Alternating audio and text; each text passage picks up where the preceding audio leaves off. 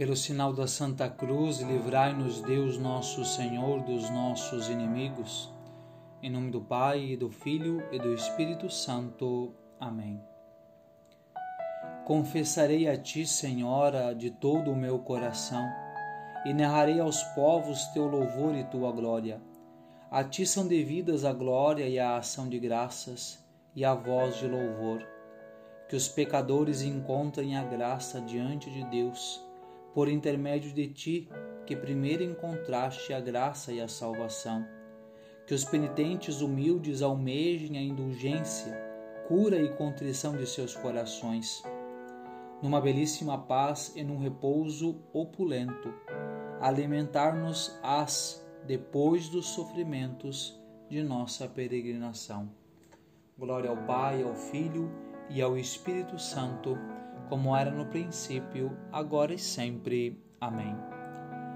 Vamos meditar na virtude da temperança da Santíssima Virgem.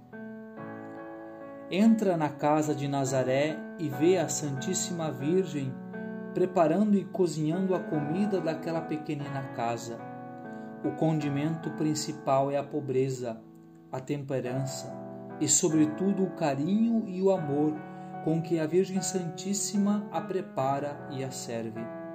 Contempla aquela casa, os utensílios que emprega, tudo muito limpo, porém tudo muito pobre. E como comeriam aqueles três encantadores seres? Que modos, que atitudes, que porte tão correto, que virtude da temperança tão devidamente praticada na casa de Nazaré.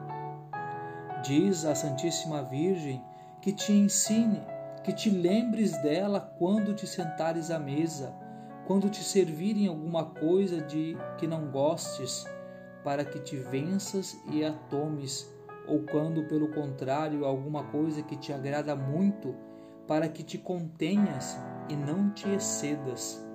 Que te lembres, com a presença da Santíssima Virgem, da soberania sobrenaturalizar e de dar um grande valor a este ato tão degradante e miserável como é o de comer. Enfim, que nunca te levantes da mesa sem ter feito alguma mortificação em honra da tua querida mãe. A temperança estende-se a moderar todos os gostos e prazeres que pode desfrutar o homem marcando claramente os limites do lícito e do ilícito. Pensa nas super, superfluidades da tua casa, talvez só para bem parecer e fomentar até como isso o seu espírito de vaidade.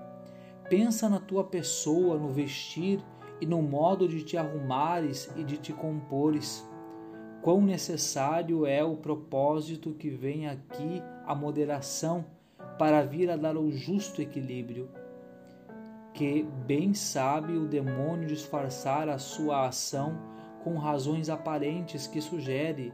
É necessário vestir assim, arranjar-se de tal modo para não chamar a atenção. E a verdadeira razão é simplesmente a vaidade e o desejo de parecer bem e agradar aos outros.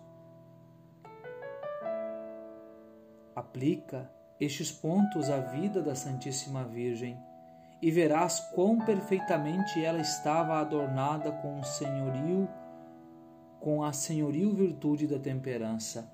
Suplica-lhe te conceda os frutos tão excelentes destas virtudes para o teu corpo, para o teu coração, para a tua alma e examina-te bem sobre esta virtude, para corrigires o que for necessário. Rainha do céu, alegrai-vos, aleluia, por quem merecestes trazer o seio em vosso seio, aleluia. Ressuscitou como disse, aleluia.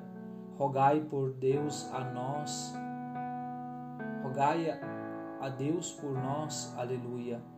Exultai e alegrai-vos, ó Virgem Maria, aleluia, porque o Senhor ressuscitou verdadeiramente, aleluia. Oremos.